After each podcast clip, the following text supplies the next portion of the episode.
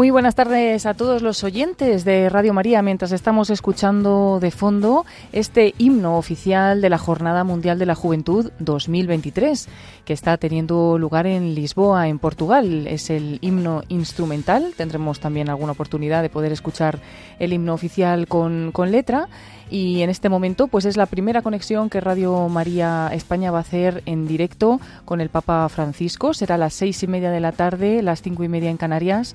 Vamos a retransmitir las vísperas del Papa Francisco con los obispos, sacerdotes, diáconos, consagrados, seminaristas y agentes pastorales. Va a tener lugar en el Monasterio de los Jerónimos de Lisboa. El Papa Francisco está allí desde esta mañana ya para participar pues en este viaje apostólico y también en esta jornada mundial de la juventud. Arrancamos ahora a las 6 de la tarde, las 5 en Canarias. Reciban un saludo de Paloma Niño porque tendremos este espacio para dar a conocer el viaje del Papa Francisco, cómo se está llevando a cabo, para hablar con algunos de los que están allí viviendo pues este bonito viaje también de los jóvenes. Y bueno, pues tendremos después estas vísperas con el Papa. A la misa de hoy, la Santa Misa que retransmitimos por la tarde en Radio María, será a las 8 de la tarde desde Cáceres. Vamos a retransmitir esa Santa Misa y después de ella, a las ocho y media de la tarde, las siete y media en Canarias, continuaremos con un poquito más de programación especial de la Jornada Mundial de la Juventud para llevar a todos los que escuchan esta radio esta jornada de alegría, de oración, de testimonio que se está viviendo en Lisboa ya desde hace unos días, porque se han vivido también los días previos. Me acompaña el padre Luis Fernando de Prada para este programa especial y también para esta retransmisión de las vísperas. Padre, buenas tardes. Buenas Buenas tardes, Paloma. Muy buenas tardes, muy queridos hermanos, amigos, familia de Radio María. Pues sí, siempre Radio María, dentro de nuestros escasos medios, hacemos el esfuerzo de compartir, de llevar a todos vosotros los grandes momentos de la vida de la Iglesia. Y ciertamente esta inspiración que el Señor le dio a San Juan Pablo II de las Jornadas Mundiales de la Juventud es uno de esos grandes momentos que han marcado la vida de muchas personas y soy testigo directo de ello, porque, claro, uno era curita joven cuando empecé a participar en esas jornadas y he visto que muchos jóvenes que iban y que en muchos casos pues iban, bueno, pues un poco por la diversión, por conocer a otros y tal, y como sin embargo esas jornadas marcaron sus vidas, dieron un sentido, una dirección y además algo, una semilla inolvidable que luego Sabemos que por desgracia muchas veces esas semillas que se han recibido en familia, en las parroquias, en la iglesia, pues pueden quedar, como dice la parábola del sembrador, pues muchas veces tapadas y, y llegan las zarzas, sí, sí, pero la semilla está ahí. Y eso se recuerda y cuando menos se lo espera uno ya también lo ve, uno con perspectiva de años, eso rebrota, rebrota. Y es que son momentos inolvidables de unión con Cristo, de vivencia de la Iglesia, de descubrir que uno se pensaba que era el único y ve que hay muchos más, sobre todo eso pasa mucho a los jóvenes que en tiempos ciertamente difíciles como los que estamos se piensan que los jóvenes católicos ya deben quedar cuatro por ahí y son algo más de cuatro. Y eso San Juan Pablo II lo vio, vio la necesidad de ello. Y de hecho, pues nosotros ahora mismo la verdad es que tenemos allí Sabemos, y muchos que no sabremos, claro, de muchos voluntarios y ya entre nuestro personal, pues entre nuestro personal tenemos muchísimas personas, ¿verdad, Paloma? Que ya están destinadas, muchos simplemente pues aprovechando sus vacaciones, otros haciendo un trabajo ya como más intenso. Sí, ahí tenemos a nuestro técnico Nicolás García, que también está apoyando en labores técnicas en Radio María Portugal y como no, pues en este evento tan tan fuerte para, para esta radio que acaba prácticamente de nacer, ¿no? Que solamente tiene unos años y bueno, pues se enfrenta a este gran acto de la Iglesia que conlleva pues mucho trabajo. Allí está también eh, Nicolás García y han ido también también eh, a colaborar Yolanda Gómez, David Martínez y, como no, un gran grupo de voluntarios, como siempre, que se lanzan para colaborar en lo que haga falta. Tenemos allí desplazado a todo el equipo de Armando Lío, también al equipo de En Busca de Sentido y, bueno, muchos otros voluntarios que también han ido como peregrinos, pero que están dispuestos también a ayudar a la radio pues en esta tarea comunicativa para poder llevar esta JMJ a todos los oyentes. Ya cuando vivimos también estábamos tú y yo aquel encuentro europeo de jóvenes en Ávila, pues Fran Juárez, que estaba empezando entonces a colaborar en Armando Lío, estuvo ayudando y ahora ya han ido, pues creo que son seis, claro, ya de ellos son varios matrimonios y allí ofreciendo su tiempo de vacaciones para ayudar. Y en efecto, tenemos un especial cariño a esta Radio María Portuguesa porque sabéis que, bueno, la estamos apadrinando desde España, tanto a nivel económico, ya en dos ocasiones hemos hecho en la maratón un esfuerzo, en la última maratón fue un auténtico milagro cuando rezábamos ese rosario el 13 de mayo desde Fátima. Y queríamos ayudarles y la verdad es que andaba ya la cosa, era el final de la maratón, faltaba y mucho y apareció un gran donativo de 100.000 euros y entre ese y los muchos otros que habían ido llegando ya mucho más pequeños, pero entre todos se consiguió, bueno, la parte económica, pero sobre todo la parte personal. El director realmente un hombre de Dios, de María, consagrado a él, ha estado varias veces aquí, nosotros allí, hemos ido, el presidente nuestro también está en la junta directiva de allí, en fin, dando, ayudando a dar esos primeros pasos, como nos ayudaron hace casi 25 años, desde Italia a dar los primeros pasos en España. Radio María es algo mundial, más de 80 naciones y claro, no íbamos a perdernos una jornada mundial como esta. Pero como bien dices, también voluntarios, entre ellos uno de los que estuvo aquí en nuestro personal, un hermano colombiano que, que estuvo aquí trabajando bastante tiempo en Radio María y ahora, bendito sea Dios, está avanzando mucho en sus estudios de seminarista en la diócesis de Vitoria y si Dios quiere, y hay que encomendarlo, queridos oyentes, el año que viene, pues puede ya será diácono y presbítero. También esta noche, como os decía antes Paloma, eh, en vez del programa habitual de las 11 de la noche, que es el que precisamente un servidor con Paloma y últimamente con María Águila hacemos El hombre de Dios, bueno, pues María Águila está allí, la hemos oído ya en el programa Entre Amigos de Mónica y puede que esta tarde, esta noche, volvamos a tener otro contacto con ella. Luis Eduardo Ruiz Lucho, allí está con la peregrinación de Vitoria. También un sacerdote que colaboró con nosotros y que como está estudiando en Roma ha tenido que suspender esa colaboración últimamente, pero volverá. El padre Óscar Fernández Espósito, joven sacerdote de la diócesis de Mondoñedo Ferrol. Y en fin, muchísimas otras personas que nos comparten. Bueno, nuestra voluntaria Yesenia, que ayer se encontró con otro voluntario, con Juan Palanca, decían, es increíble, entre cientos de miles van y se encuentran dos voluntarios de Radio María, ¿verdad? Sí, sí, sí, increíble, pero bueno, pues así son las cosas también de, Dios y bueno, allí se encontraron nuestros voluntarios y lo están viviendo también de una manera pues, pues muy cercana, todos ellos muy contentos y, vamos a tener algunos de ellos eh, enseguida, en concreto Luis Eduardo Ruiz, a ver si podemos conectar con él, nos decía que va en el tren con su obispo, porque está acompañando a Monseñor Juan Carlos, Elizalde, sí, obispo de Vitoria. Entonces, a ver si es posible que podamos conectar con ellos en unos minutos. Y bueno, pues también lo intentaremos con otros de ellos, porque claro, imaginémonos que allí van pues de camino a todas las actividades de la JMJ. Durante todo el día hay un gran festival de música, hay también zonas donde están todo el día confesando, las catequesis, es decir, pues todo el día hay actividades más allá de los encuentros especiales con el Papa. Así es. Y bueno, ¿qué ha pasado esta mañana? Porque, claro, siempre que hay una JMJ, los papas pues aprovechan hacer una visita a la nación, aunque sea muy centrada en los jóvenes, y claro, pero no se quedan solo en ellos. Y lógicamente ha habido la recepción oficial con las autoridades del país y también el Santo Padre va a tener, que es lo que vamos a retransmitir en un ratito, ese encuentro con los obispos, los sacerdotes, la vida consagrada, otros agentes de pastoral que colaboran con, con toda esa eh, ese grupo pastoral, digámoslo así, pues de nuestra diócesis, de nuestra nación hermana de Portugal en distintas diócesis y eso pues es lo que vamos a tener a las seis y media, cinco y media en Canarias, esas vísperas, ese encuentro que es habitual, como digo.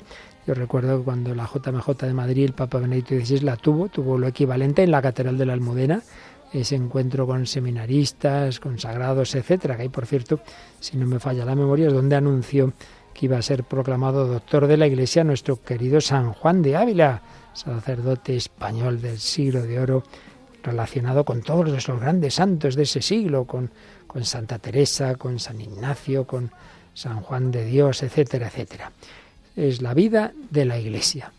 Pues Eh, ¿qué, qué, nos cuentas, Paloma? Sí, el Papa Francisco llegó esta, mañana, y nada, comentamos rápidamente que, este es el 42, su número 42 de los viajes internacionales, que además coincide eh, muy cerquita, que hay pocos días después del décimo aniversario de su primer viaje internacional, que en concreto fue a Río de Janeiro y también fue una JMJ en julio de 2013. Es verdad. Después de aquello, Francisco ha vivido, el Papa Francisco también, la JMJ en Cracovia en 2016 y en Panamá en 2019 y ahora tiene esta nueva JMJ en Lisboa, Portugal, que le veíamos llegar esta mañana.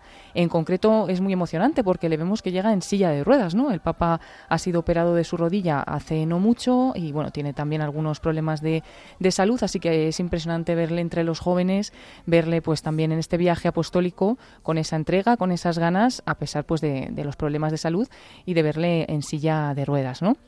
Llegó al aeropuerto eh, esta mañana, un poco antes de lo previsto, a las 9.43, hora local que son las 10 y 43 de, de aquí de España. Aterrizó en la base aérea Figo Maduro de Lisboa y bueno, pues ahí fue recibido por el nuncio apostólico en Portugal, Monseñor Ivo Scapolo, al pie del avión y además había dos niños que estaban esperándole, Margarida y José, que iban vestidos con trajes tradicionales y con ramos de flores y también estaba el presidente de la República, Marcelo Rebelo de Sousa, ahí le recibieron y, bueno, pues eh, el Papa enseguida se metió en un coche, ¿no? Y a lo largo de casi siete kilómetros que separan esa base aérea del Palacio Presidencial, pues encontró a numerosos jóvenes de todo el mundo, ¿no? Que ya estaban ahí eh, gritando a los lados de, las calles y, llamando al Papa Francisco con una gran alegría. También muchos habitantes de Lisboa estaban esperando ese paso de la comitiva papal y, y bueno, ya finalmente tuvo lugar la ceremonia de bienvenida una vez que llegaron a la plaza de la Rúa de Belém donde también había miles de jóvenes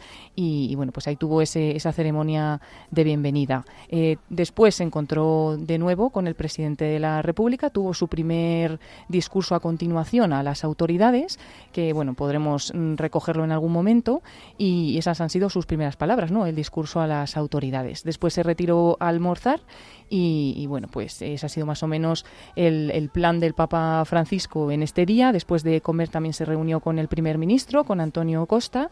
Y finalmente la última cita de hoy es la que vamos a retransmitir en unos minutos, que es en el Monasterio Real de Santa María de Belén. Eh, monasterio de los Jerónimos para rezar las vísperas. Y tenemos ya preparado al padre Óscar Fernández Espósito, que nos puede contar un poquito mejor cómo lo está viviendo. Padre Oscar, ¿nos escuchas?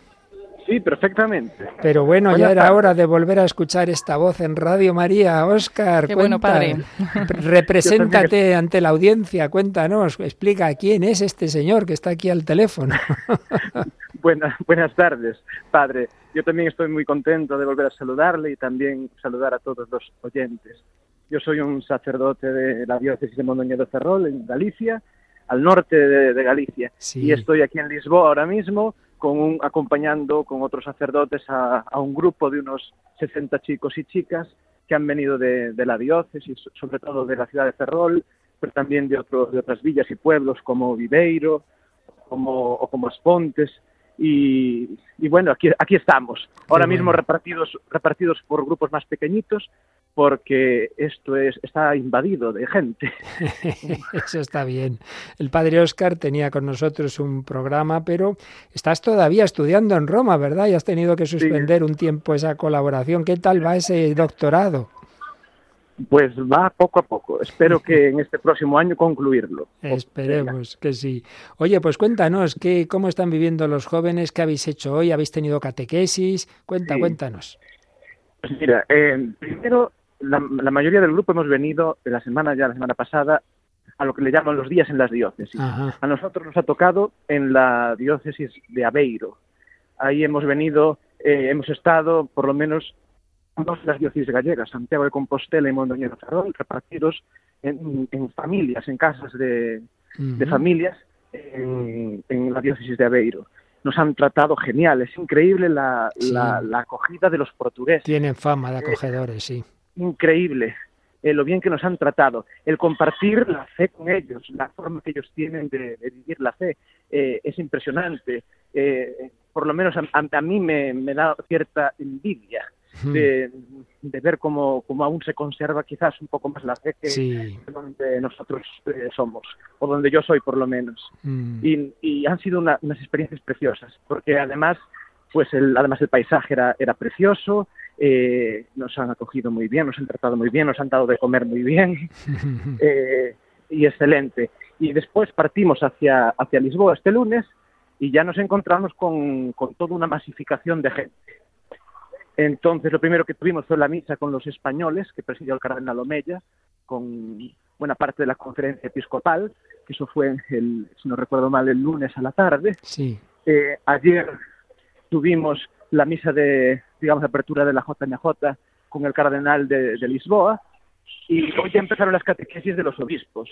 Hoy todas las diócesis gallegas hemos ido a, nos hemos reunido en la catequesis de un, de un obispo eh, latinoamericano, había también mexicanos y colombianos eh, en esa catequesis y hemos estado allí, también nos han acompañado nuestros propios obispos, hemos celebrado después la Eucaristía todos juntos.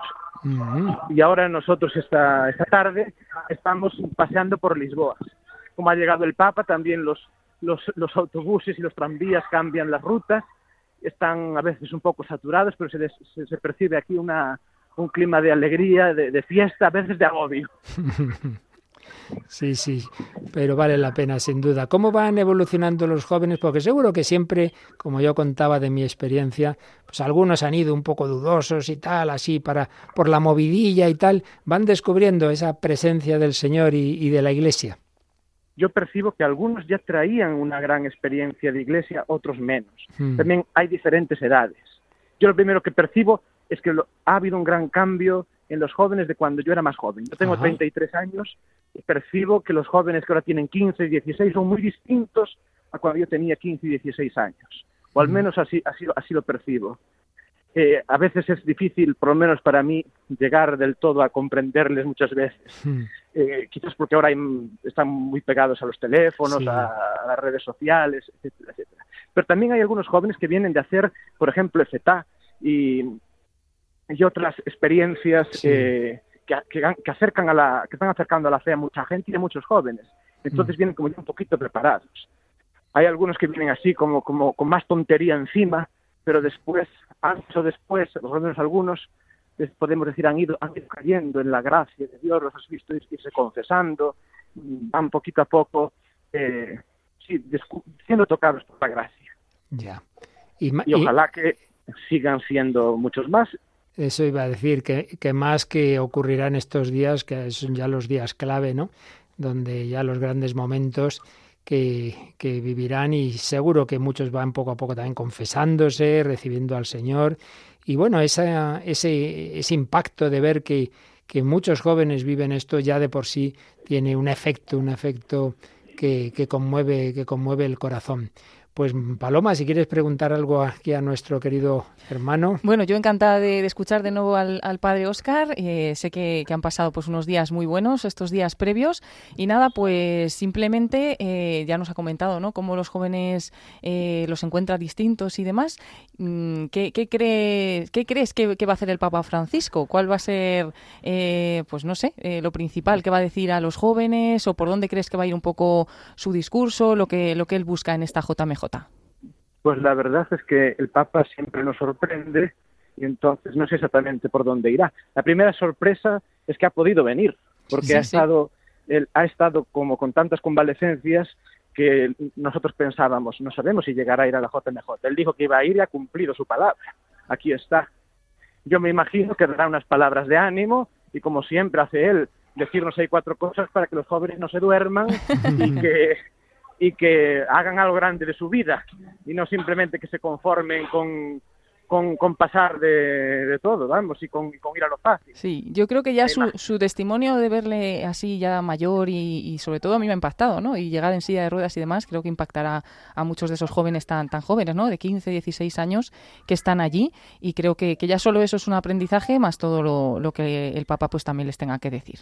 El hecho ya propiamente propio de ver al Papa, yo me imagino que que tocará el corazón de, mucha gente y de muchos chicos y chicas más allá de, sus palabras concretas. Seguro y después ya sabemos que Dios toca donde quiere, como quiere y cuando quiere.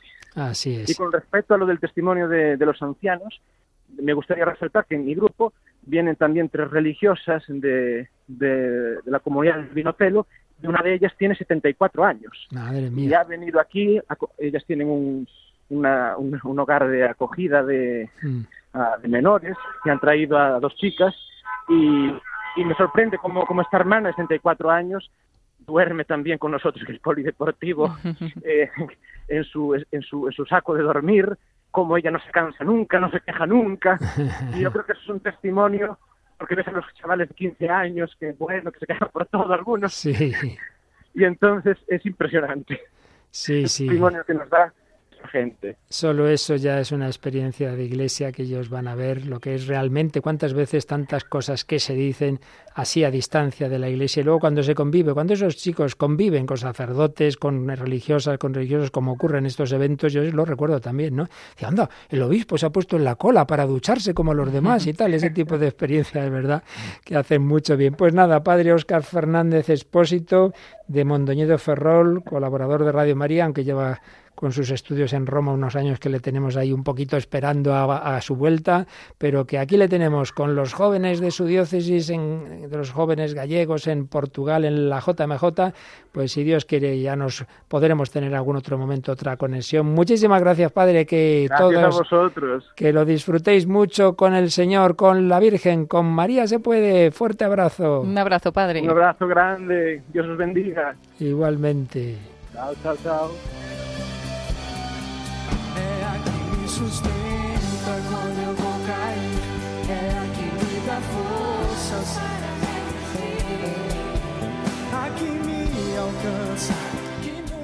Y seguimos con estos testimonios. Eh, vamos a, poder recuperar del programa La voz del Papa del padre Mario Ortega, de justamente el día de ayer, el 1 de agosto, unas entrevistas testimoniales que realizó entre los jóvenes que, le acompañan, porque él también va pues eh, al frente de un grupo de jóvenes en esta Jornada Mundial de la Juventud y hizo una entrevista, dos entrevistas testimoniales a varios jóvenes que vamos a escuchar mientras seguimos esperando que el Papa llegue al monasterio de los Jerónimos, desde donde compartiremos las vísperas con él. Será pues en unos minutos, a las seis y media, cinco y media en Canarias. Escuchamos al padre Mario Ortega.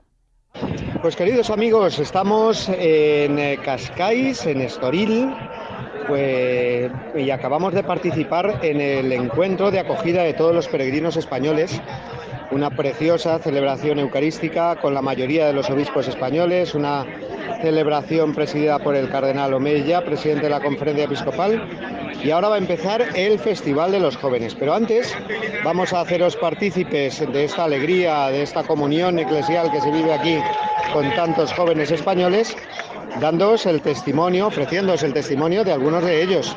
Tenemos ahora aquí eh, cerca junto a nosotros a María, María Huerta, joven conquense, que creo, María, eh, que no es tu primera JMJ, ¿verdad? No, esta es mi tercera. Estuve en la de Madrid, que era ya muy niña, y luego también fui a Cracovia en 2016. Y esta es mi tercera. ¿Qué tienes, María? Preséntate, ¿cuántos años? 24 años. Bueno, y de estos encuentros, María, como ya es el tercero que, en el que participas, ¿qué nos destacarías o qué es lo que más te toca a ti el corazón eh, o, te, o destacarías de estos eh, encuentros? Bueno, pues impresiona ver a tanta gente, ¿no? Con, con la misma fe que yo y ver que, que la iglesia crece y que está llena de gente joven, como nosotros, como yo. Y luego también tengo muchas ganas de, escuchar al Papa y todo lo que nos tenga que decir. ¿Y qué desearías o qué pides, mejor dicho, María, para todos estos jóvenes hoy, todos los que nos rodean españoles, pero dentro de unos días, todos los jóvenes de, provenientes de todo el mundo que acuden a Lisboa? ¿Qué pides al Señor para ellos? Pues yo pediría por porque aumente nuestra fe, ¿no? Y que esa fe sea mantenida luego en cada, en cada ambiente, ¿no? Donde vivimos. Cuando volvamos a casa, volvamos con esa fe y contentos, con esa alegría del cristiano para poder ser luz en, en nuestras familias, en el colegio, en la universidad, cada uno en su sitio. Muy bien, muchas gracias María. Vamos a, a, ver ahora si encontramos algún joven que participe por primera vez en la eh, Jornada Mundial de la Juventud.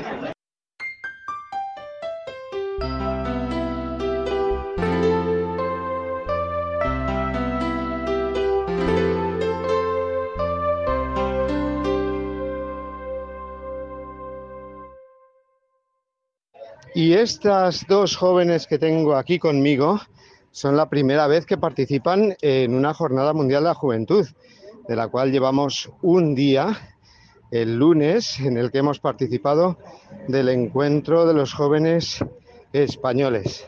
Así que tengo aquí a Teresa y a Paula que nos van a decir qué les ha parecido este encuentro, si os lo imaginabais así, con tanta gente o el ambiente que hemos vivido ¿Qué es lo que más destacaríais?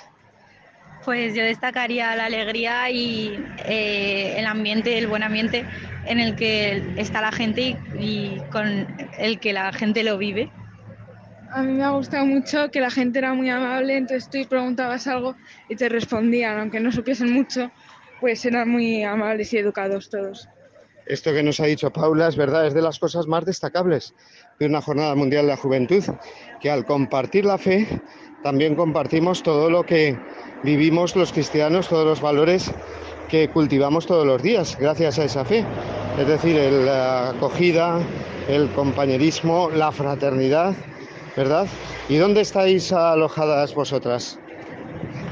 Eh, en un colegio en Cascais. Y es el grupo del que participáis con tantas eh, tantos amigos y amigas que, habéis compartido con ellos muchas experiencias y ahora esta de la JMJ. ¿Qué, ¿Cómo estáis viviendo esto con vuestros amigos? Pues yo creo que, es con el mejor grupo con el que podía haber venido porque es gente con la que voy al campamento y con la que me llevo muy bien y me gusta mucho el ambiente. Y bueno, y ahora esperar al Papa, ¿verdad? Y a escuchar lo que nos diga Paula. ¿Tienes ganas de ver al Papa? ¿Lo has visto alguna vez? No, no lo he visto nunca y tengo muchas ganas, sí. ¿Qué esperas que nos va a decir el Papa a los jóvenes en estos días? yo creo que muchas cosas, pero no sé, es que no sé qué esperarme. A mí, no sé, tengo ganas, pero no sé qué esperarme. Muy bien. Bueno, Paula y Teresa, pues os deseamos que paséis muy buenos días aquí en compañía de tanta gente buena y sobre todo del Papa, a quien esperamos para compartir la fe. Hasta luego, chicas.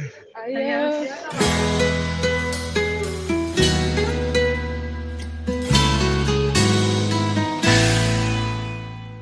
Bueno, pues eran las palabras del el padre Mario Ortega con jóvenes con a los que está acompañando en esta JMJ testimonios que van llegando. Antes oíamos al padre Óscar Fernández, sacerdote de Mondañedo Ferrol, y ahora al padre Mario Ortega, como sabéis, conduce en Radio María todos los martes la voz del Papa. Y ahora va a escuchar la voz del Papa allí en Lisboa. El Papa que, por cierto, vemos, Paloma, que ya la comitiva está a punto de llegar al monasterio de los Jerónimos donde va a rezar, va a tener ese encuentro con la vida consagrada, obispos, sacerdotes, etcétera, de, de, allí, de Portugal. Sí, es impresionante ver ya los alrededores. Enseguida ya podemos ofrecer esas imágenes también a nuestros oyentes. Si entran en la página web www.radiomaria.es eh, van a poder acceder al directo de YouTube, donde normalmente escuchan la radio, pues ahora también podrán ver estas imágenes y también las estamos emitiendo a través de, de Facebook, eh, buscando Radio María España. Y es impresionante porque vemos cómo el Papa llega en, un coche, creo que es el mismo que le recogió esta mañana del aeropuerto, y está todo alrededor del monasterio de los Jerónimos, pues con, vallas, ¿no? Para mantener un poco a las personas pues alejadas de, lo que es la carretera por la que va el Papa, pero repleto, repleto, de repleto de personas, de jóvenes, eh, con, con las banderas de los diferentes países y esperando ya al Papa Francisco que llega, llega en este momento a este monasterio de los Jerónimos. En el interior pues va a estar un poquito más recogido porque al final es un encuentro con obispos, sacerdotes, diáconos, consagrados seminaristas, que pues será un grupo reducido, pero han querido venir hasta el exterior muchísimas otras personas ¿no? para acompañar también, saludar al Papa Francisco en este recorrido. Él va dentro, dentro del coche y en estos momentos ya, ya para y enseguida bajará.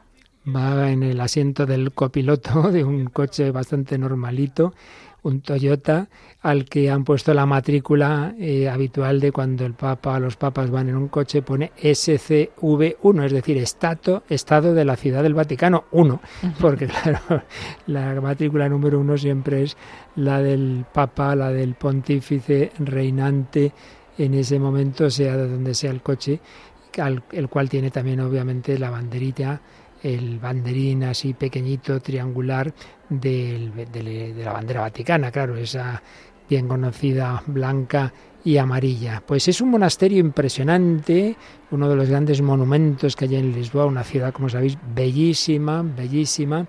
Y en este monasterio que se restauró, ¿no? se limpió no hace mucho tiempo, pues la verdad que un marco estupendo para este encuentro del Santo Padre. Esta mañana tenía el, encuentro ya oficial. Bueno, en este momento en efecto sale del coche el Papa y como nos decía antes Paloma, dadas sus dificultades de movilidad, pues sí, estaba iba en el coche normalmente, pero ahora ya lo que hace es sentarse en una silla de ruedas porque y encima con lo que son las palizas de estos viajes, pues si tuviera que hacer todo normalmente, en fin, acabaría de hecho, la última visita de Juan Pablo II a España, pues recordamos también perfectamente ese momento en que en el aeropuerto era recibido por los reyes, entonces Juan Carlos y Sofía, me acuerdo que iban en su silla de ruedas y cuando se acercó el rey él se levantó de la silla, pues eh, con esos esfuerzos tan grandes que, hacía en esos dos días inolvidables, 3 y 4 de mayo de 2003. Pues ahora es el Papa Francisco el que en otra silla de ruedas llega a Lisboa, una gran fiesta, vemos, bueno, las imágenes también del, porque junto al, al canal que, que, estamos nosotros viendo también se puede seguir por YouTube y que hay un canal especial de la JMJ y ahí pues eh, también a, a, la vez que al Papa aparece un recuadrito donde se ven pues muchos jóvenes bailando en los festivales que se están haciendo. Pero bueno, en este momento ya el Papa entra, justamente ahora, entra en este monasterio de los Jerónimos de mucha historia. Yo creo que ya tenemos sonido incluso. Sí, sí, sí. Este, lo que estamos escuchando de fondo ya es eh, lo que se oye en estos momentos eh, pues en los alrededores del monasterio de, de los Jerónimos y ahora pues ya hemos notado que ha bajado un poquito porque es el interior donde, donde ya el Papa está entrando, le están llevando la silla de ruedas por el interior de, de, este monasterio, ya están situados allí pues todos los religiosos y consagrados que van a acompañar al Papa Francisco en, esta, en este rezo de las vísperas, como suele ser habitual en los viajes apostólicos del Papa, pues suele tener este encuentro con la vida consagrada y en concreto pues lo tiene también en, en un rezo de, de, las vísperas, de la oración de la tarde. Y después pues escucharemos al Papa también en, en una pequeña homilía. Eh, escuchamos ese aplauso según va pasando por el interior de la basílica, pues arrancan las personas que están ahí congregadas en un fuerte aplauso. Se le ve al Papa muy sonriente y como decíamos, aunque va pues eh, esto de viaje es muy cansado y, y, también pues él ya es mayor. Eh, hay que decir que en el, en el avión con los periodistas, que, que, esta mañana cuando llegó, que había unos 71 periodistas con él en el avión, eh, iba muy alegre y decía que, que, iba a volver rejuvenecido, porque es verdad que cuando el Papa pues dice que se encuentra con los jóvenes, ¿no? Que vuelve como rejuvenecido. Entonces, a pesar de ser un gran esfuerzo y un cansancio, seguro que también pues es un impulso de, energía, de llenarse también él de esa energía de los jóvenes y, bueno, pues de momento es el primer día, le quedan bastantes días por delante hasta el domingo en este viaje apostólico y en esta jornada mundial de la juventud, pero le vemos a Papa sonriente en este monasterio.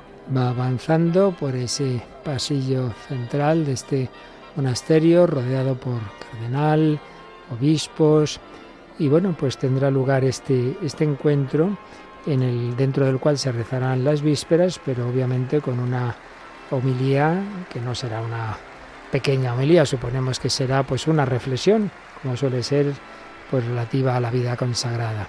Va atravesando este monasterio entre los aplausos que podéis escuchar de los que aquí están presentes y todos con mucha alegría de este encuentro, que, que, no era tan seguro que se pudiera realizar por lo que hemos estado comentando de las dificultades de salud del, Santo Padre. Portugal, nación católica, históricamente católica, como España, y además, con, si nosotros tuvimos así en los inicios de nuestra historia cristiana la visita a la Virgen del Pilar, no hay que olvidar que en ese dificilísimo siglo XX y en plena Primera Guerra Mundial, Portugal tuvo la visita de la Virgen de Fátima, inolvidable eh, acontecimiento y lugar para todo el catolicismo y desde luego para nosotros en España, que lo tenemos tan cerquita, pues cuantísimos de nosotros eh, y de los queridos oyentes han estado allí. El Papa ha llegado ya a la sede, vemos religiosas mayores y se hace silencio porque va a comenzar este momento. El Papa ha pasado de la silla a otra silla que se ha instalado al lado del altar en el presbiterio. Se sienta en este momento y antes de nada va a recibir unas palabras. Eh, vamos a escuchar, eh, vamos a ir traduciendo estas palabras. Es el arzobispo de aquí, de, de Lisboa, si no me equivoco. Sí, el presidente de la conferencia episcopal. Monseñor José Ornelas Carballo. Amatísimo Papa Francisco, con profunda alegría dirijo a vuestra santidad un saludo de bienvenida en nombre de la Iglesia que está en Portugal. Obispos, presbíteros, diáconos, personas consagradas y laicas en sus diversos ministerios. En nombre de todos los que se encuentran aquí, de la multitud de aquellos que siguen este acto a través de los medios de comunicación. Damos gracias a Dios por la posibilidad de estar con vuestra santidad en esta celebración de comunión eclesial que refuerza la unión nuestra unión con la totalidad de hermanos y hermanas que siguen al Señor Jesús en el mundo. Gracias, Santo Padre. Esta tarde rezamos con usted a fin de que este encuentro de los jóvenes, marcado por su encuentro con Cristo, les pueda llevar a entender y soñar el mismo sueño de Dios, encontrando caminos de alegría, generosa e innovadora participación en la Iglesia y en toda la humanidad. Esta celebración representa para la entera Iglesia en Portugal también una ocasión para agradecer y manifestar su comunión y adhesión al servicio y al magisterio que vuestra santidad viene desarrollando en la Iglesia, sin olvidar a la entera sociedad.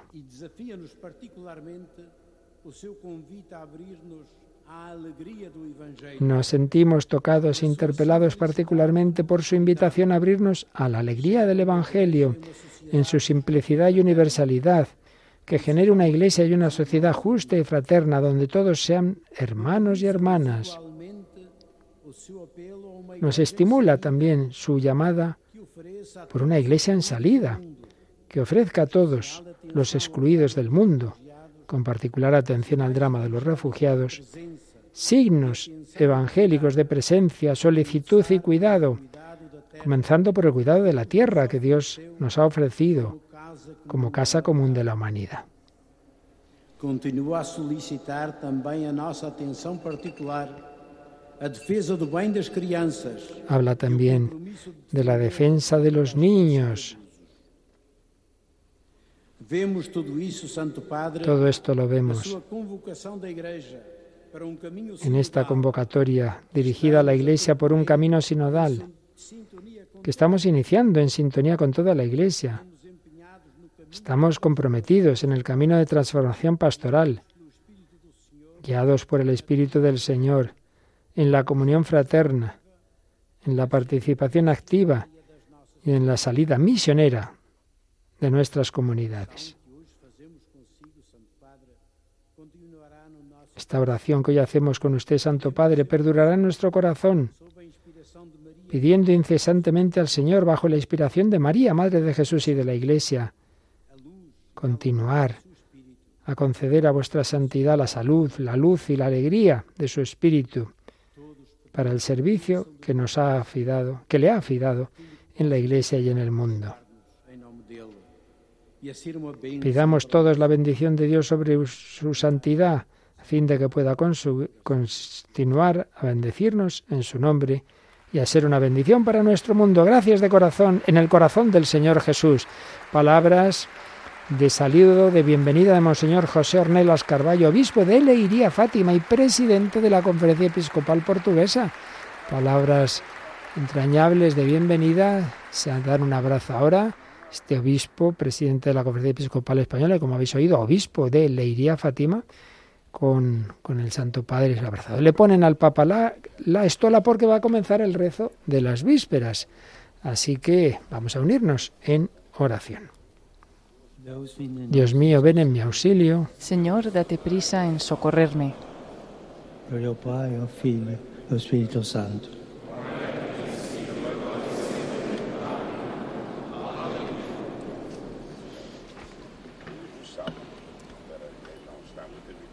Y ahora se reza un himno que dice en portugués, donde hay caridad verdadera, allí está Dios. Aquí nos reúne el amor de Cristo. Alegrémonos y exultemos en su nombre.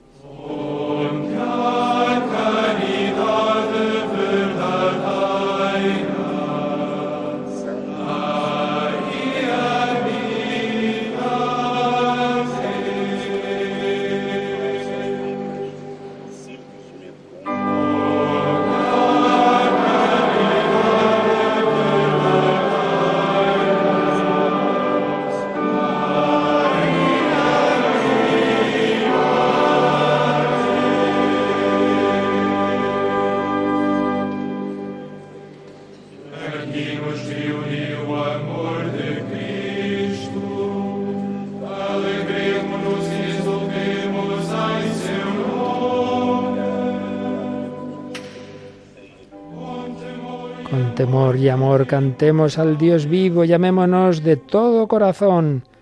Cuando nos reunimos en nombre de Dios, que no nos separe la discordia, que acaben las discusiones y, y contiendas, que demos lo mejor de nosotros al Señor Jesús.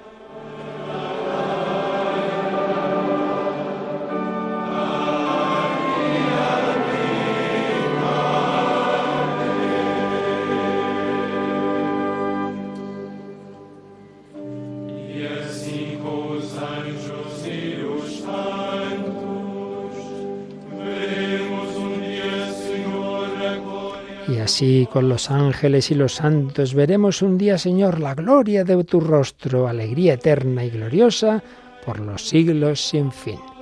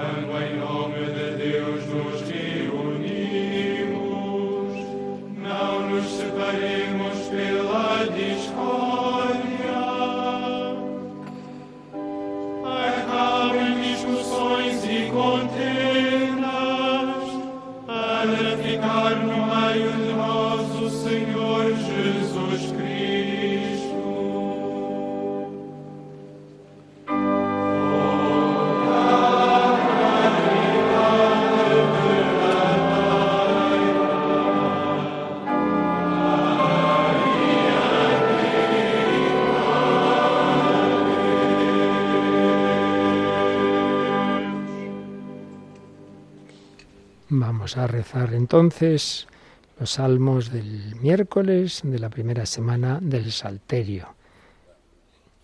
El Señor es mi luz y mi salvación es el primer salmo 26.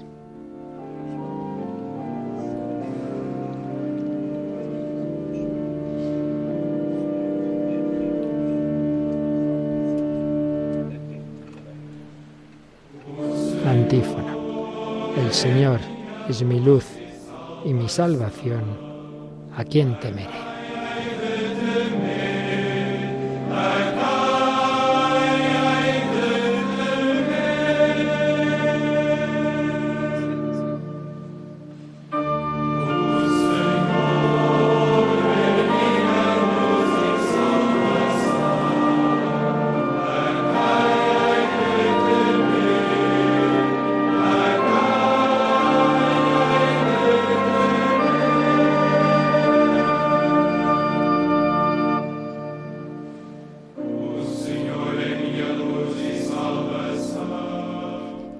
Señor es mi luz y mi salvación.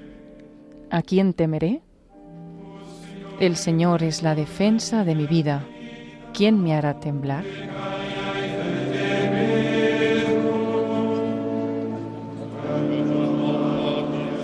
Cuando me asaltan los malvados para devorar mi carne, ellos, enemigos y adversarios, tropiezan y caen.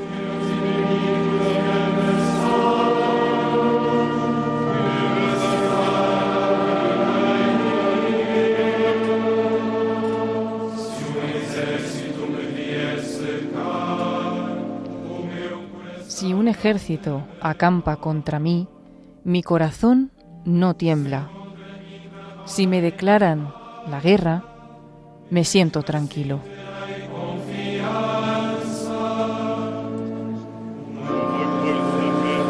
Una cosa pido al Señor, eso buscaré, habitar en la casa del Señor por los días de mi vida, gozar de la dulzura del Señor, contemplando su templo.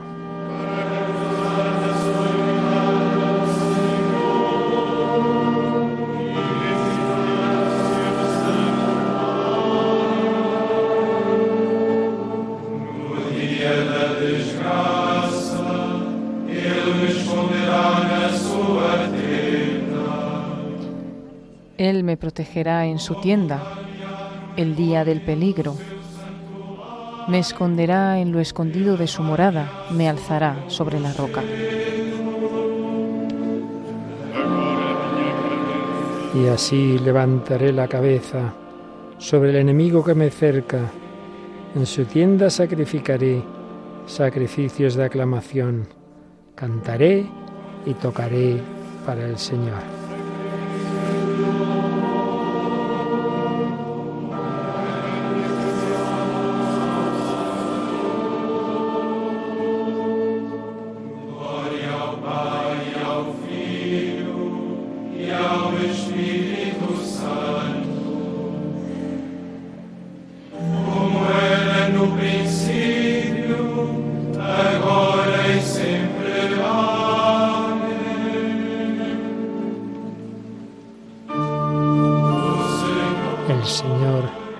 Mi luz y mi salvación, a quien temeré. Está cantando un coro que toda la impresión es de que son seminaristas, dirigidos por un sacerdote, en este rezo cantado de las vísperas que preside el Santo Padre Francisco en el Monasterio de los Jerónimos de Lisboa. Vamos al segundo salmo, que bueno, es el mismo salmo, pero la segunda parte.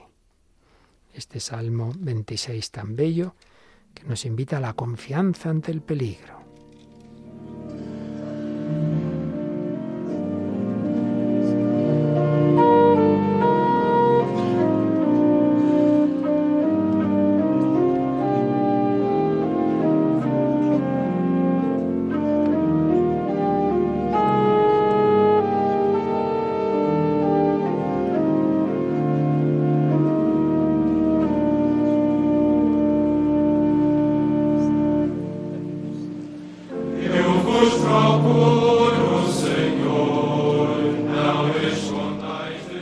Rostro buscaré, Señor, no me escondas tu rostro.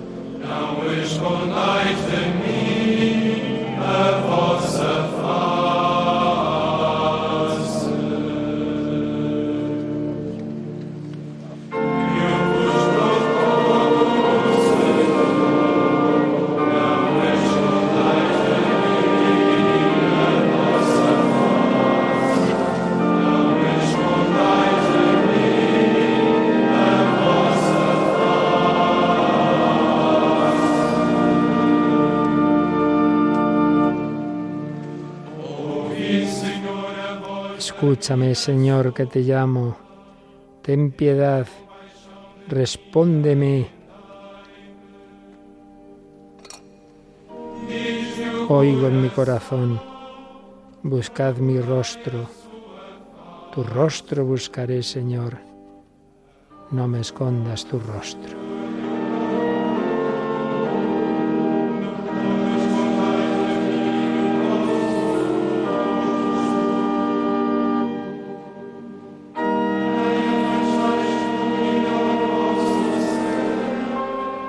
No rechaces con ira a tu siervo, que tú eres mi auxilio. No me deseches, no me abandones, Dios de mi salvación.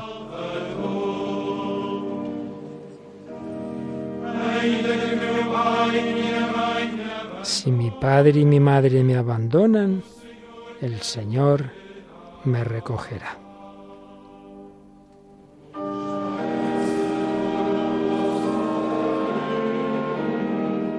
Señor, enséñame tu camino, guíame por la senda llana, porque tengo enemigos. No me entregues a la hazaña de mi adversario, porque se levantan contra mí testigos falsos que respiran violencia.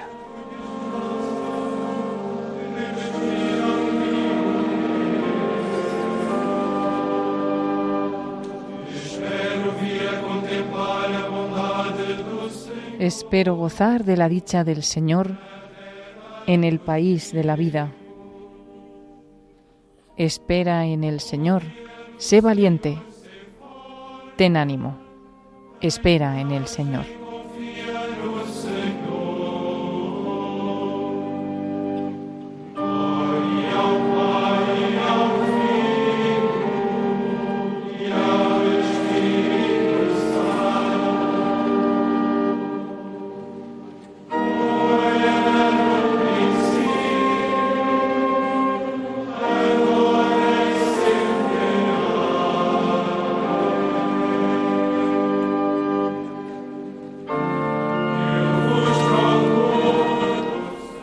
Rostro buscaré, Señor, no, me escondas tu rostro.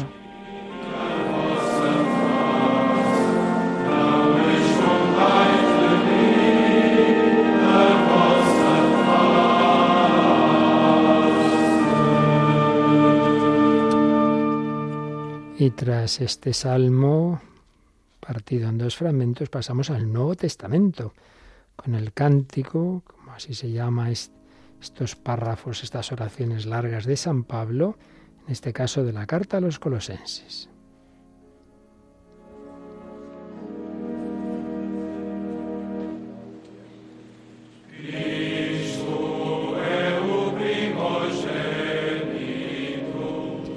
Él es el primogénito de toda criatura, es el primero en todo.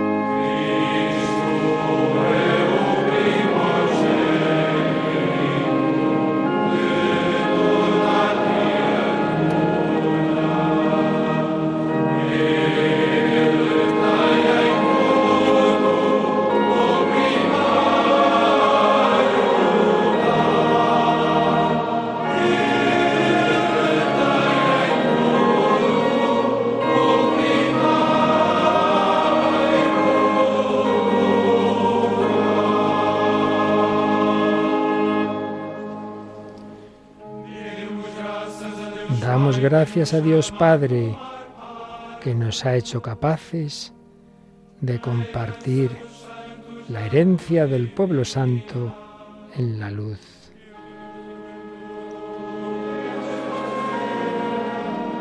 Él nos ha sacado del dominio de las tinieblas y nos ha trasladado al reino de su Hijo querido, por cuya sangre hemos recibido la redención, el perdón de los pecados.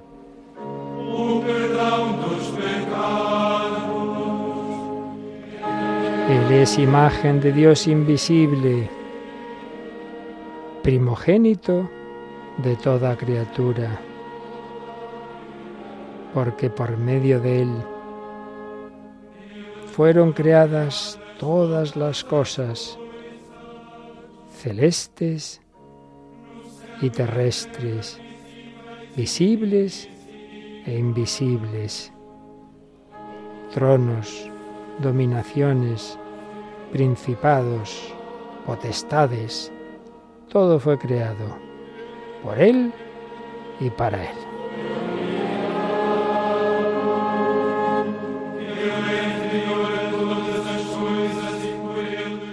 Él es anterior a todo y todo se mantiene en Él. Él es también la cabeza del cuerpo de la Iglesia.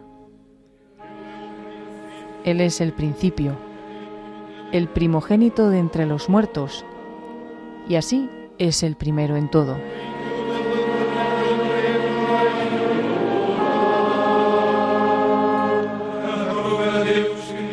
Porque en Él quiso Dios que residiera toda la plenitud y por él quiso reconciliar consigo todos los seres, los del cielo y los de la tierra, haciendo la paz por la sangre de su cruz.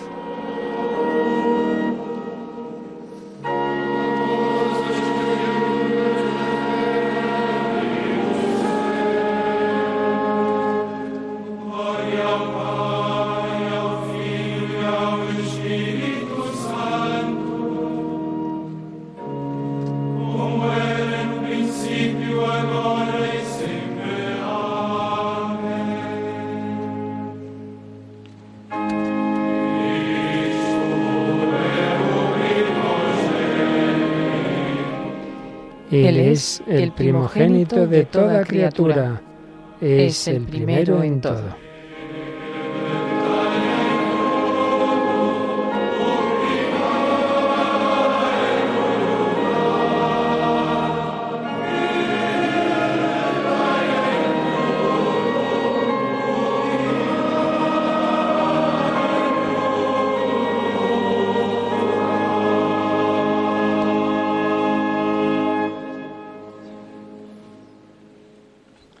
Pasamos a la lectura breve, que no va a ser la prevista en la liturgia ordinaria, sino de San Pablo a Timoteo.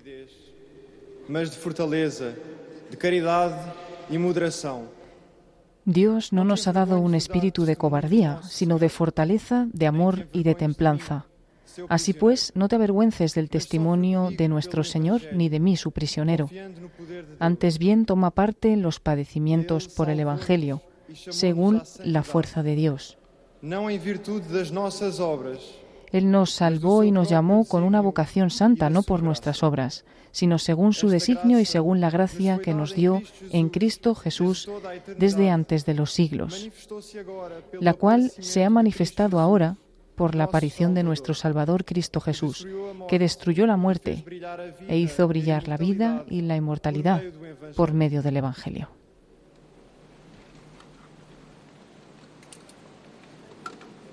Vamos a escuchar ahora la homilía del Santo Padre. Si se cumple lo previsto, la va a hacer en español. Vamos a ver. Aunque supongo que habrá partes en portugués. Se le acercan al Papa Francisco. El micrófono está sentado en el presbiterio y vamos a escucharle.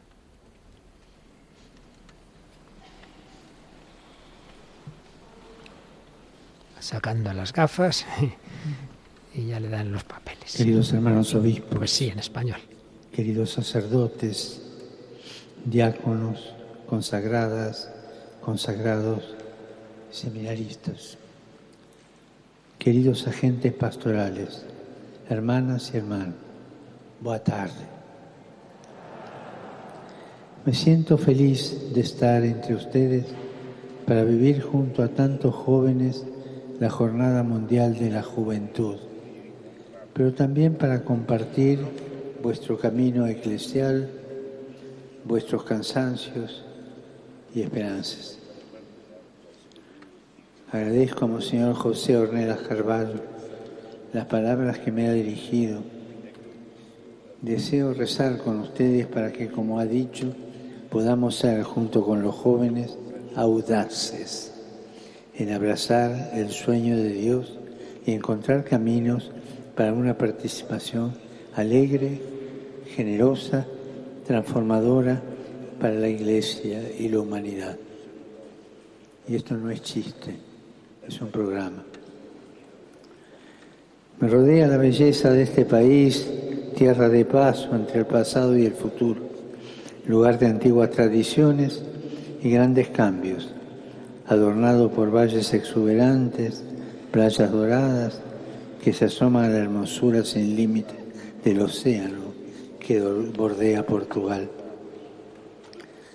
Esto me evoca el entorno de la llamada de Jesús a los primeros discípulos a orillas del mar de Galilea.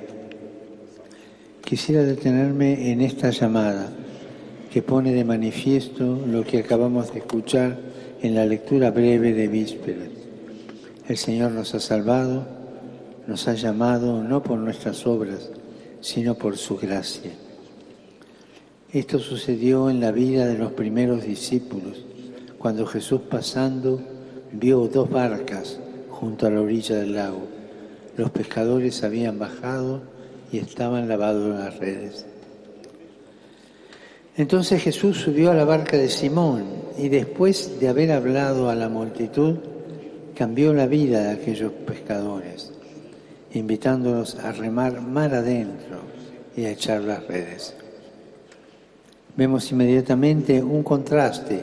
Por una parte, los pescadores bajan de la barca para lavar las redes, es decir, para limpiarlas, conservarlas bien y volver a casa.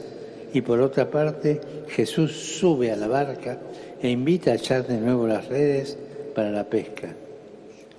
Resaltan las diferencias. Los discípulos bajan, Jesús sube. Ellos quieren guardar las redes, Él quiere que se echen nuevamente al mar para la pesca. En primer lugar están los pescadores que bajan de la barca para lavar las redes. Esta es la escena que se presenta ante los ojos de Jesús. Él se detiene precisamente allí. Hacía poco que había comenzado su predicación en la sinagoga de Nazaret, pero sus compatriotas lo habían empujado fuera de la ciudad e incluso habían intentado matarlo. Entonces él salió del lugar sagrado y comenzó a predicar la palabra entre la gente, en las calles donde las mujeres y los hombres de su tiempo se afanaban cada día. A Cristo lo que le interesa es llevar la cercanía de Dios, llevar la cercanía de Dios, precisamente a los lugares y a las situaciones donde las personas viven, luchan, esperan, a veces teniendo entre las manos fracasos y frustraciones, justamente como esos pescadores que durante la noche no habían sacado nada. Jesús mira con ternura a Simón y también a sus compañeros que cansados, amargados, lavan sus redes, realizando un gesto repetitivo, automático, pero también lleno de fatiga y de resignación, no quedaba más que volver a casa con las manos vacías. A veces en nuestro camino eclesial podemos experimentar un cansancio similar, cansancio. Alguien decía, temo el cansancio de los buenos. Un cansancio cuando nos parece que entre las manos solo tenemos redes vacías. Es un sentimiento bastante difundido en los países de antigua tradición cristiana, afectados por muchos cambios sociales y culturales y cada vez más marcados por el secularismo, por la indiferencia a Dios y por un creciente distanciamiento de la práctica de la fe. Y aquí está el peligro que entra la mundanidad. Y esto a menudo se acentúa por la desilusión o la rabia que algunos alimentan en relación a la iglesia, en algunos casos por nuestro mal testimonio y por los escándalos que han desfigurado su rostro y que llaman a una purificación humilde, constante, partiendo del grito de dolor de las víctimas que siempre han de ser acogidas y escuchadas. Pero cuando uno se siente desanimado, y cada uno de ustedes piense en qué momento han sentido el desánimo, pero cuando uno se encuentra desanimado, el riesgo es bajar de la barca y quedar atrapado en las redes de la resignación y del pesimismo. En cambio, confiemos en que Jesús continúa tendiendo la mano, sosteniendo a su amada esposa. Llevemos al Señor nuestras fatigas, nuestras lágrimas, para poder afrontar las situaciones pastorales y espirituales, dialogando entre nosotros con apertura de corazón para experimentar nuevos caminos a seguir. Cuando estamos desanimados, consciente o no del todo consciente, nos jubilamos. Nos jubilamos del celo apostólico y lo vamos perdiendo y nos transformamos en funcionarios de lo sagrado. Y es muy triste cuando una persona que ha consagrado su vida a Dios se transforma en funcionario, en mero administrador de las cosas. Es muy triste. En efecto, apenas los apóstoles bajan a lavar los instrumentos utilizados, Jesús sube a la barca y luego los invita a echar nuevamente en las redes. El momento del desánimo, el momento de la jubilación, dejemos que Jesús suba a la barca de nuevo, con la ilusión del primer tiempo, esa ilusión que debe ser revivida, reconquistada, reeditada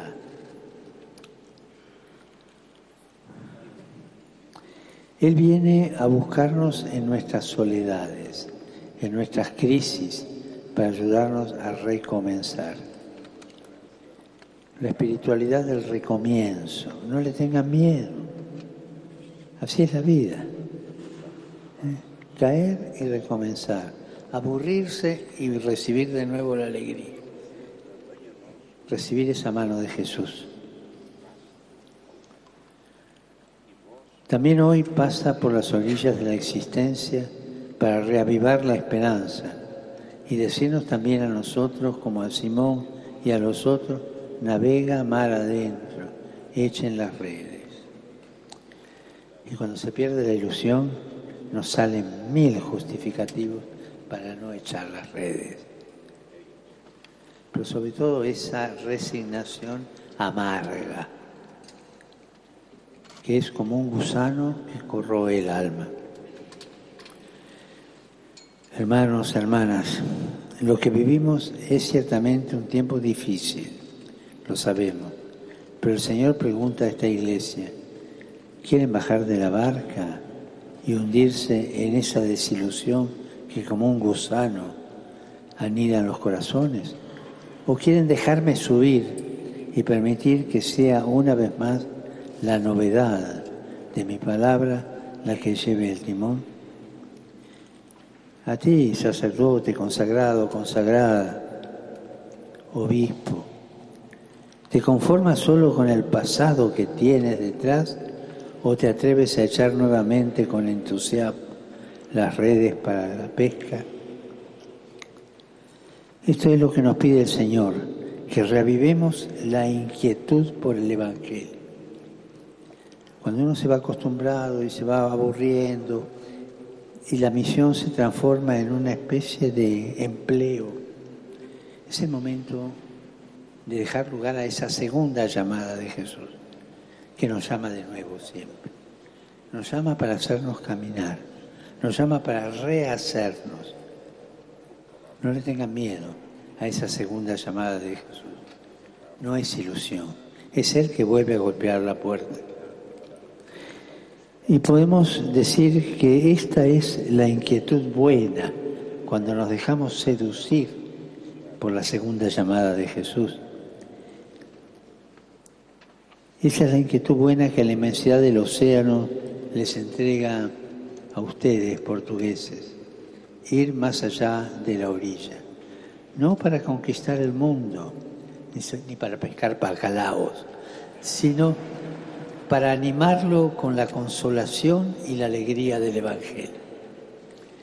En esta óptica se pueden leer las palabras de uno de sus grandes misioneros, Padre Antonio Vieira, llamado Payasú, Padre Grande. Él decía que Dios les ha dado una pequeña tierra para nacer, pero haciéndolos asomarse al océano, les ha dado el mundo entero para morir. Para nacer, poca tierra, para morir, toda la tierra, para nacer Portugal, para morir el mundo. Así decía el Padre. Echar de nuevo las redes y abrazar al mundo con la esperanza del Evangelio. A esto estamos llamados. No es tiempo de detenerse, no es tiempo de rendirse, no es tiempo de amarrar la barca en la tierra o de mirar hacia atrás. No tenemos que evadir este tiempo porque nos da miedo y refugiarnos en formas y estilos del pasado. No, este es el tiempo de gracia que el Señor nos da para aventurarnos en el mar de la evangelización y de la misión. Pero para poder hacerlo, también necesitamos tomar decisiones. Quisiera indicarles tres decisiones inspiradas en el Evangelio. En primer lugar, navegar mar adentro, esa magnanimidad, no sean pusilánimes. Navegar mar adentro, para echar nuevamente las redes al mar, es necesario dejar la orilla de las desilusiones y del inmovilismo, tomar distancia de esa tristeza dulzona y de ese cinismo irónico que tantas veces nos asaltan frente a las dificultades. Tristeza, dulzor, cinismo irónico. Examinemos la conciencia sobre esto.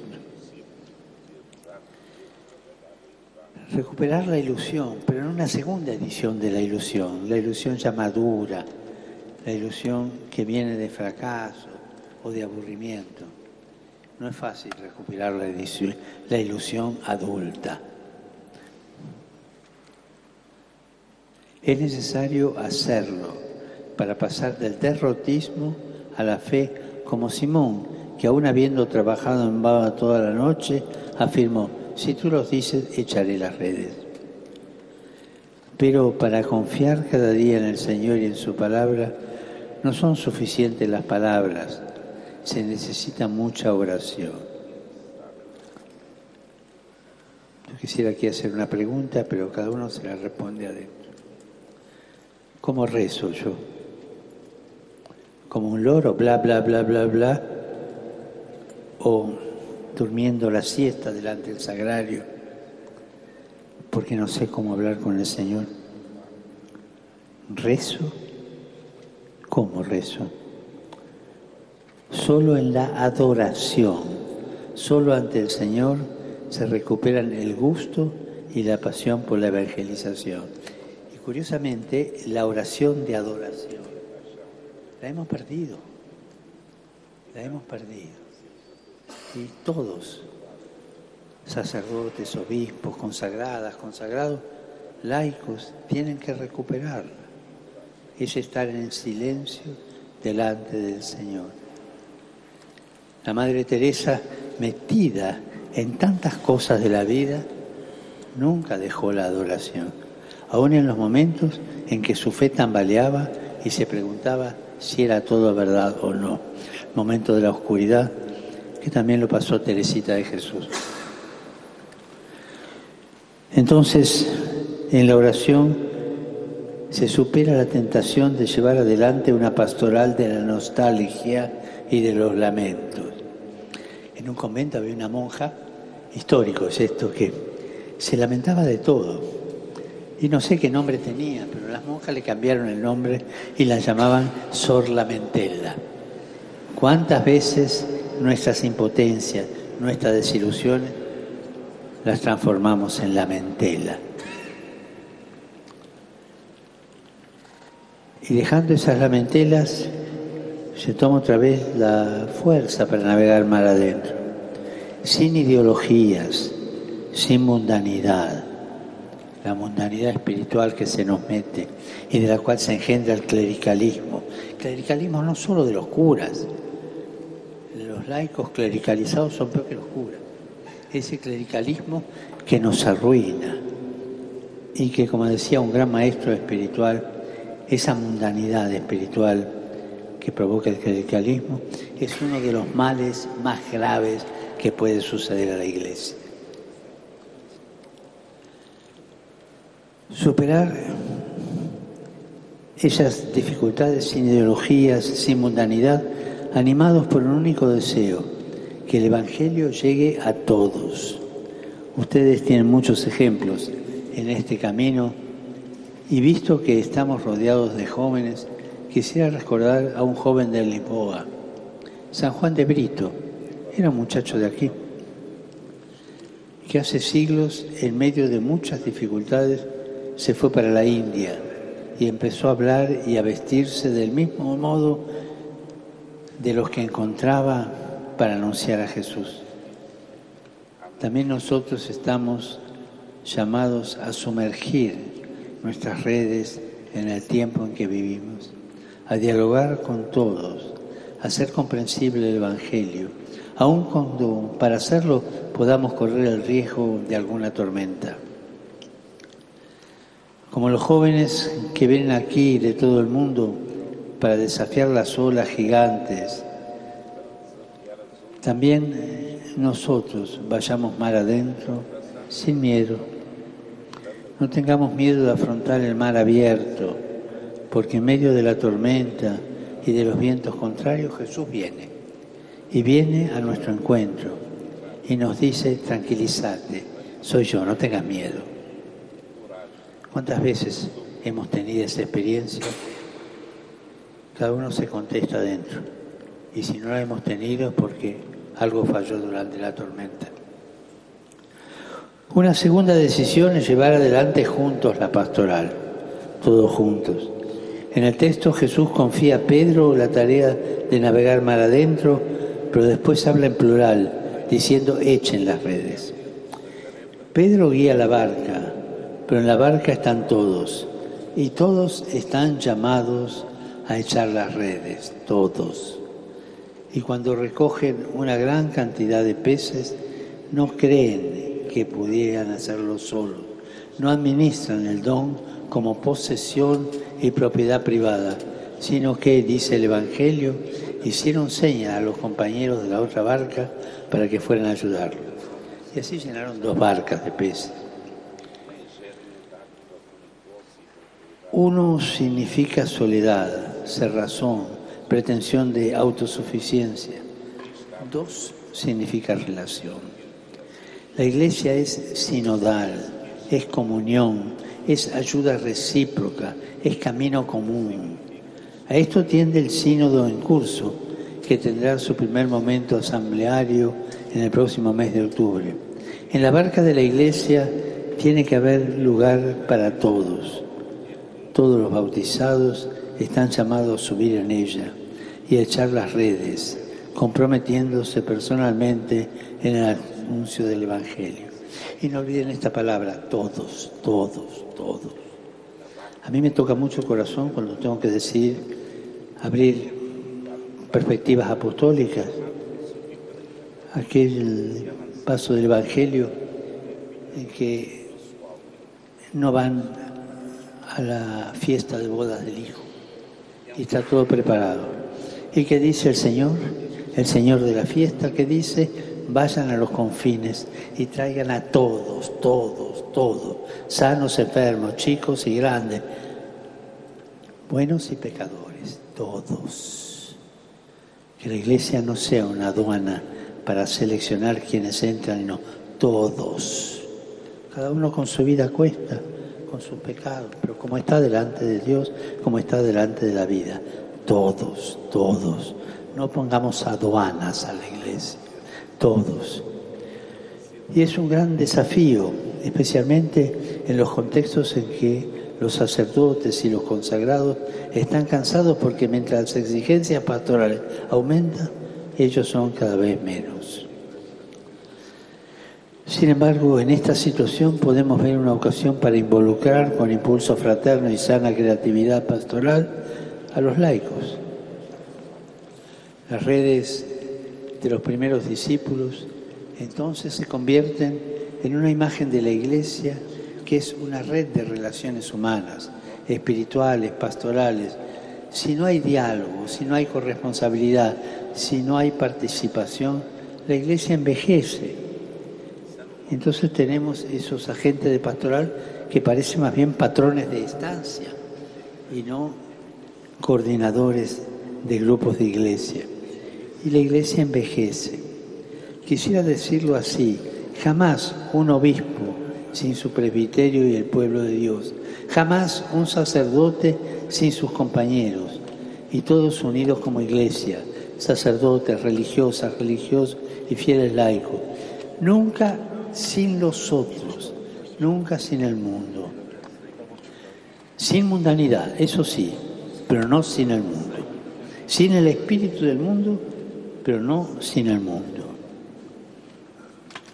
En la iglesia nos ayudamos, nos sostenemos mutuamente y estamos llamados a difundir también fuera un clima constructivo de fraternidad. Por otra parte, San Pedro escribe que somos las piedras vivas empleadas para la construcción del edificio espiritual. Quisiera agregar, ustedes, fieles portugueses, son también una calzada. Son las piedras valiosas de ese suelo acogedor y resplandeciente sobre el cual el Evangelio necesita caminar. Ni una piedra puede faltar. De lo contrario, se nota inmediatamente. Y esta es la iglesia. Esta es la iglesia que con la ayuda de Dios estamos llamados a construir. Y por último, la tercera decisión, ser pescadores de hombres. No tengan miedo. Eso no es hacer proselitismo, es anunciar el Evangelio que provoca. En esta imagen tan linda de Jesús, ser pescadores de hombres. Jesús confía a los discípulos la misión de navegar mar en el mar del mundo. Con frecuencia el mar en la escritura está asociado al lugar del mal y de las fuerzas desfavorables que los hombres no logran dominar. Por eso pescar personas y sacarlas del agua significa ayudarlas a salir del abismo donde se habían hundido, salvarlas del mal que amenaza con ahogarlas, resucitarlas toda forma de muerte. Pero esto sin proselitismo, sino con amor. Y una de las señales de algunos movimientos eclesiales que están andando mal es el proselitismo. Cuando un movimiento eclesial, o una diócesis, o un obispo, un cura, o una monja, o un laico, hace proselitismo, eso no es cristiano. Cristiano es invitar, acoger, ayudar, pero sin proselitismo. El Evangelio, en efecto, es un anuncio de vida en el mar de la muerte. Es un anuncio de libertad en los torbellinos de la esclavitud es un anuncio de luz en el abismo de las tinieblas. Como afirma San Ambrosio, los instrumentos de la pesca apostólica son como las redes. En efecto, las redes no causan la muerte del que queda atrapado, sino que lo guardan con vida y lo sacan de los abismos de la luz. Hay muchos abismos en la sociedad hoy, y también aquí en Portugal, en todas partes.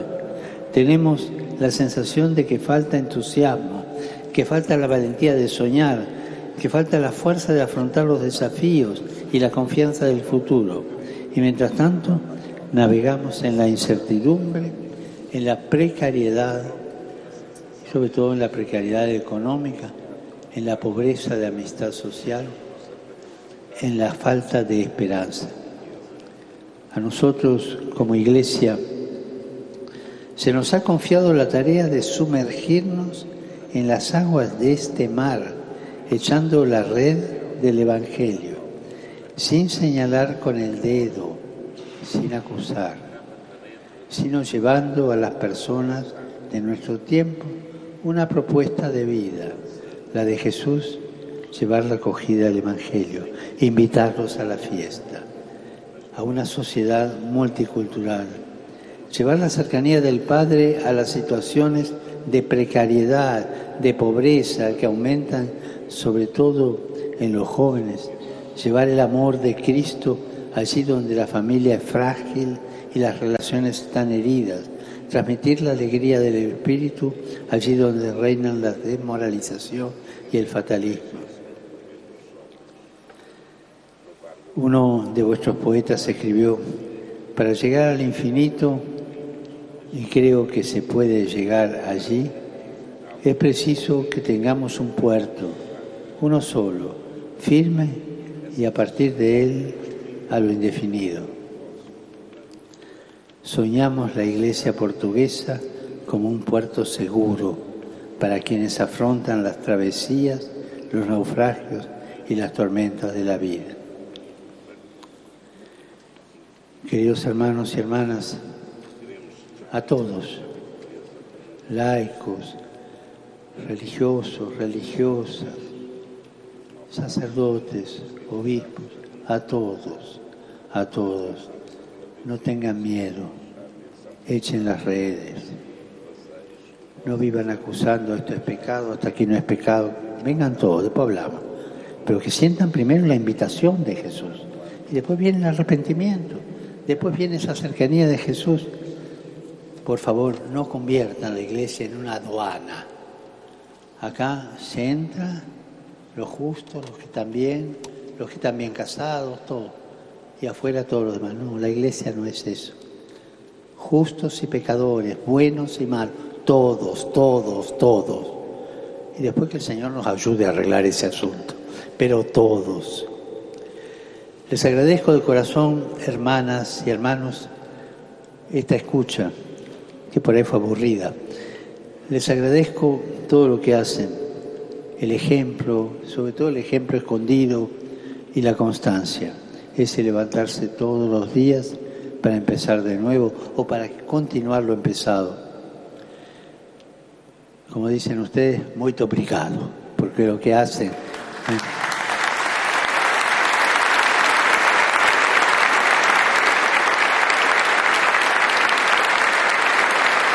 Y, y les encomiendo a la Virgen de Fátima, a la custodia del Ángel de Portugal y la protección de sus grandes santos, especialmente aquí en Lisboa, de San Antonio, apóstol incansable, que se lo roban los de Padua.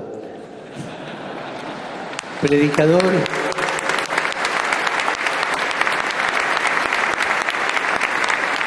Predicador inspirado, discípulo del Evangelio, atiende a los males de la sociedad y él era lleno de compasión por los pobres.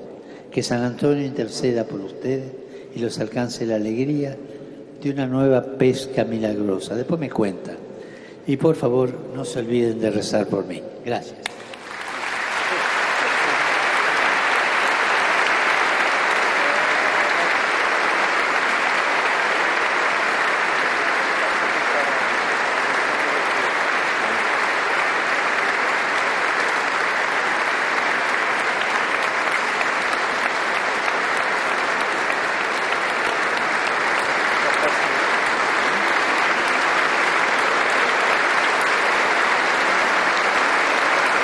Bueno, pues un largo aplauso refrenda esta larga homilía también del Santo Padre, en la que ha habido bastante improvisación. El texto escrito ha ido intercalando varios momentos en que añadía lo que le venía a la mente. Bueno, pues siguen estas vísperas, en este momento tan señalado de este viaje del Papa a su encuentro con los obispos y consagrados. Bendito sea el Señor ahora y por siempre respondemos como responsorio a esta palabra, bendito sea el Señor, ahora y por siempre.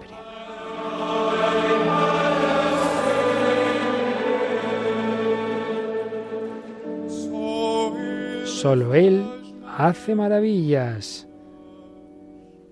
ahora y por siempre.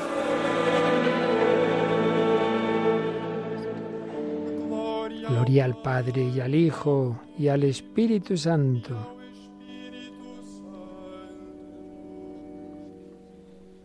Bendito sea el Señor, ahora y por siempre.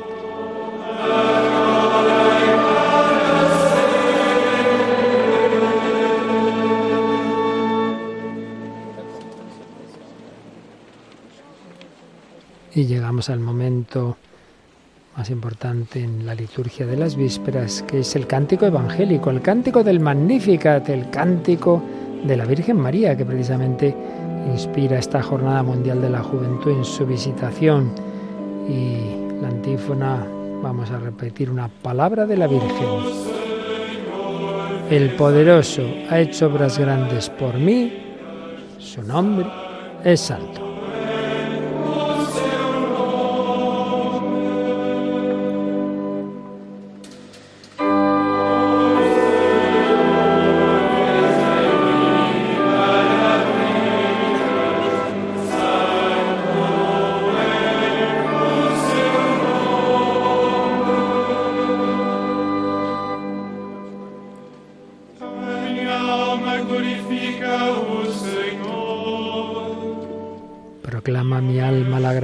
Del Señor. Se alegra mi espíritu en Dios, mi Salvador, porque ha mirado la humillación de su esclava.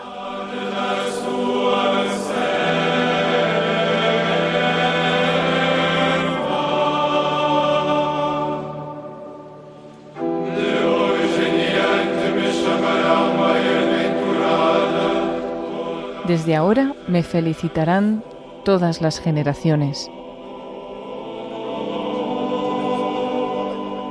Porque el poderoso ha hecho obras grandes por mí.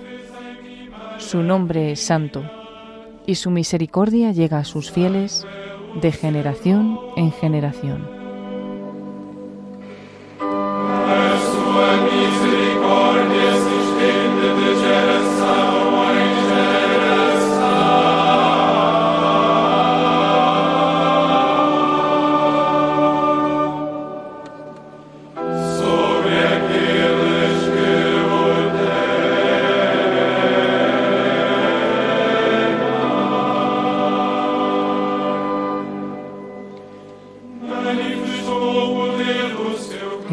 Proezas con su brazo, dispersa los soberbios de corazón, derriba del trono a los poderosos, enaltece a los humildes.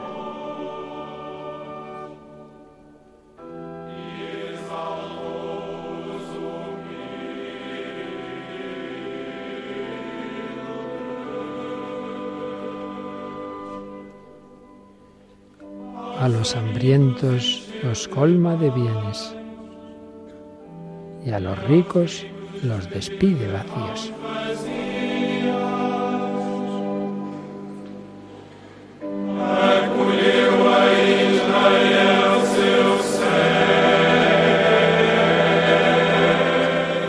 Auxilia a Israel, su siervo, acordándose de la misericordia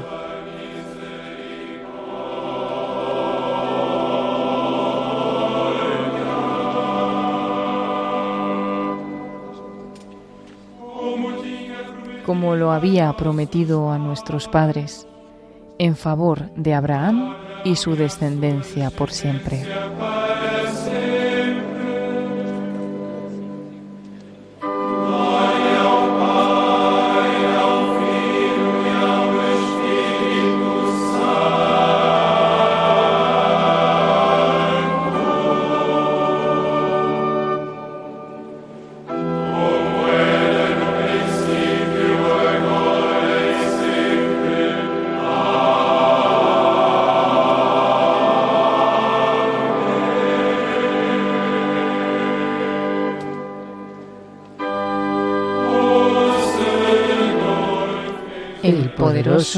Ha hecho obras grandes por mí.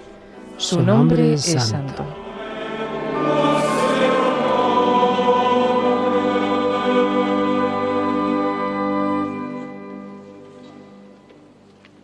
Y vamos a las preces.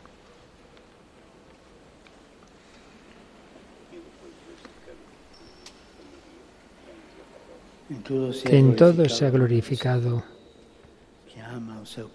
el nombre del Señor, que atiende a su pueblo con infinito amor. Suba a Él nuestra oración. Y se repite, muestra, Señor, tu caridad. Dios de misericordia, protegei Santo Padre, Dios de misericordia, protege al Santo Padre Francisco y a nuestros obispos y concédeles fuerza para guiar fielmente a tu iglesia. Ha sido una religiosa. Muestra, Señor, tu caridad. Aumenta el espíritu de caridad en los sacerdotes y en los diáconos de la iglesia y conserva a los fieles en la unidad del espíritu mediante el vínculo de la paz. Muestra, Señor, tu caridad.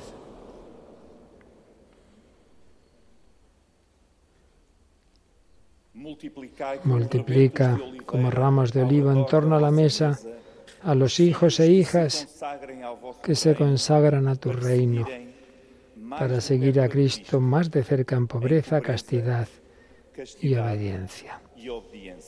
Es un marino quien hace esta petición. Muestra, Señor, tu caridad. Confirma el propósito de aquellos que te consagran su virginidad a fin de que sigan a Cristo, Cordero de Dios, donde Él vaya. Muestra, Señor, tu caridad. Concede, Señor, a los jóvenes poder realizar sus esperanzas y responder con grandeza de ánimo a tu llamada. Esta petición la hace una joven. Muestra, Señor, tu caridad.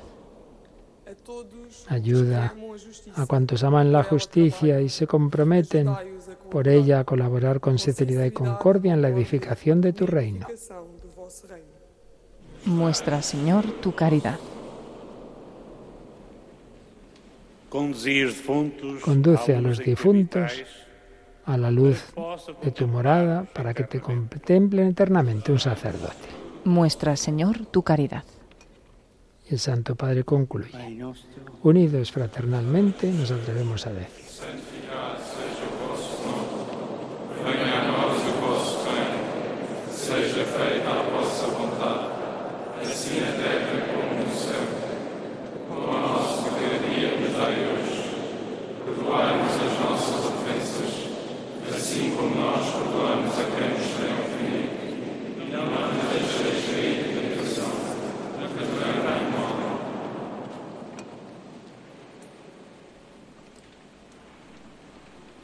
Oración final. Escucha, Señor, nuestras súplicas y protégenos durante el día y durante la noche. Tú que eres inmutable, danos siempre firmeza a los que vivimos sujetos a la sucesión de los tiempos y las horas. Por nuestro Señor Jesucristo, tu Hijo, que vive y reina contigo en la unidad del Espíritu Santo y es Dios por los siglos de los siglos. Amén. Y ya solo queda la bendición. Bendito sea el nombre del Señor. Su auxilio en el del Señor.